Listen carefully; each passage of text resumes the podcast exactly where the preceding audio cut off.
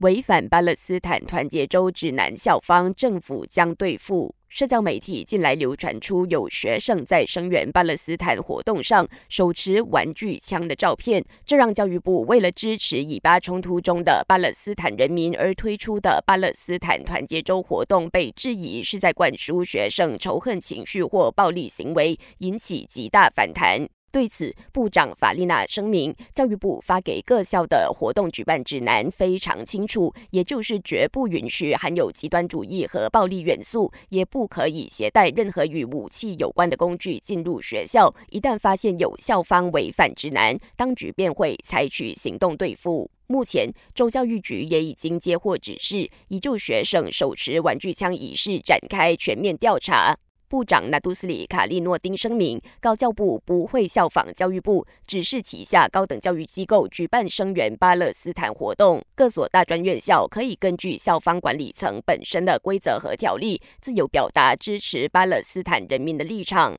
以色列和巴勒斯坦爆发的新一轮冲突已经持续超过两个星期。根据联合国官网数据，目前已经有超过八千八百人在这波冲突中丧命。首长纳杜哈芝芝宣布，沙巴州政府将捐出三十万令吉给巴勒斯坦和平人道基金，以透过实际行动协助正在受苦的巴勒斯坦人。最后，本台正在招募新闻主播，欢迎符合资格者将履历表和一分钟的新闻录音发送到 newsroom at h r o dot com 的 m